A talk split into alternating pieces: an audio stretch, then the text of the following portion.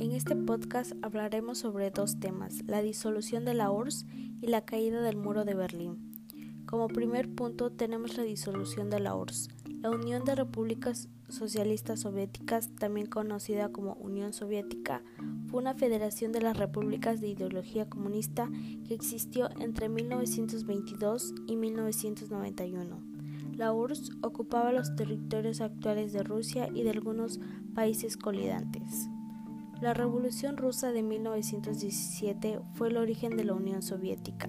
En febrero de ese año, la revuelta del pueblo ruso provocó el fin del régimen de los zares, que funcionaba como una monarquía. Tras una breve gobierno de transición, finalmente se impusieron los bolcheviques, los comunistas más radicales liderados por Vladimir Lenin. El enfrentamiento entre partidarios y detractores de la Revolución Rusa derribó en una guerra civil. Los comunistas vencieron y en 1922 fundaron la Unión de Repúblicas Socialistas Soviéticas, con un sistema político de partido único.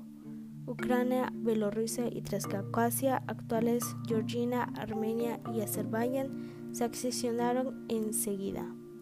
Lenin muere en 1924 y le sucede Joseph Stalin, que gobernó la URSS con mano de hierro hasta su muerte en el año de 1953. Si bien Stanley murió el 5 de marzo de 1953 y el Partido Comunista nombró a Nikita Khrushchev como su sucesor. La misión principal de Khrushchev fue modernizar el país para competir con los Estados Unidos, la otra gran potencia vencedora de la guerra. Soviéticos y estadounidenses estuvieron enfrentados durante décadas en la Guerra Fría un periodo de gran tensión política durante el cual el mundo quedó dividido en dos bloques, países comunistas contra países capitalistas. En 1964 Khrushchev fue expulsado por Kremlin, el gobierno en Moscú, y Leonid Brezhnev pasó a dirigir el país. Durante su gobierno, la URSS aumentó su influencia internacional gracias a la expansión militar del país y a la organización de eventos como los Juegos Olímpicos de Moscú en el año de 1928. Sin embargo, la URSS seguía destacando a nivel económico. El fracaso de la invasión de Afganistán, donde los soviéticos buscaban petróleo, provocó un boicot internacional y agravó aún más la situación del país. En 1985 asumió el poder Mikhail Gorbachev, que inició una serie de reformas políticas y económicas, conocidas como la perestroika.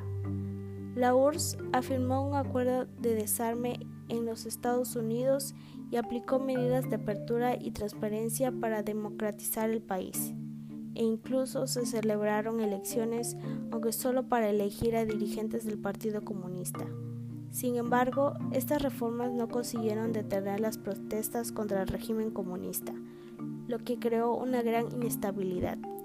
Finalmente, en el año de 1989, se produjo la caída del muro de Berlín, que se había dividido la ciudad durante 28 años.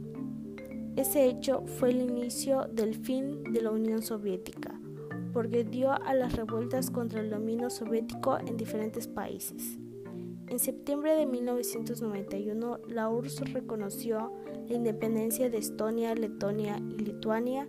Las proclamaciones de independencia de otras repúblicas se fueron sucediendo y junto al colapso económico, Gorbachev perdía la autoridad el 8 de diciembre de 1921. Gorbachev anunció la disolución de la Unión Soviética.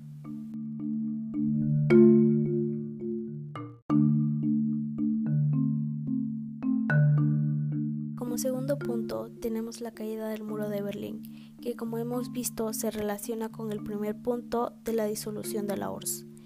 Si bien el 9 de noviembre del 2019 se celebra el 30 aniversario de la caída del muro de Berlín, considerando uno de los episodios más importantes de la historia. El muro se construyó después de la Segunda Guerra Mundial, que fue en el año de 1939 a 1945 cuando el bando de los aliados consiguió derrotar al régimen nazi. Los países vencedores dividieron a Alemania en dos partes. La primera fue la República Federal de Alemania y la segunda fue la República Democrática Alemana. Desde 1949 el territorio de la República Federal Alemania estaba bajo el control de los Estados Unidos, el Reino Unido y Francia, mientras que la República Democrática Alemana estaba bajo la influencia de la Unión Soviética, aunque los países occidentales se negaban a reconocerlo como un país independiente. Si bien la ciudad de Berlín estaba dentro de la República Democrática Alemana, pero al ser la capital de Alemania también se dividió en dos zonas. La tensión entre los Estados Unidos y la Unión Soviética, que tenían sistemas políticos muy diferentes, provocó que en el año de 1961 los soviéticos decidieran construir un muro para evitar las influencias del occidente.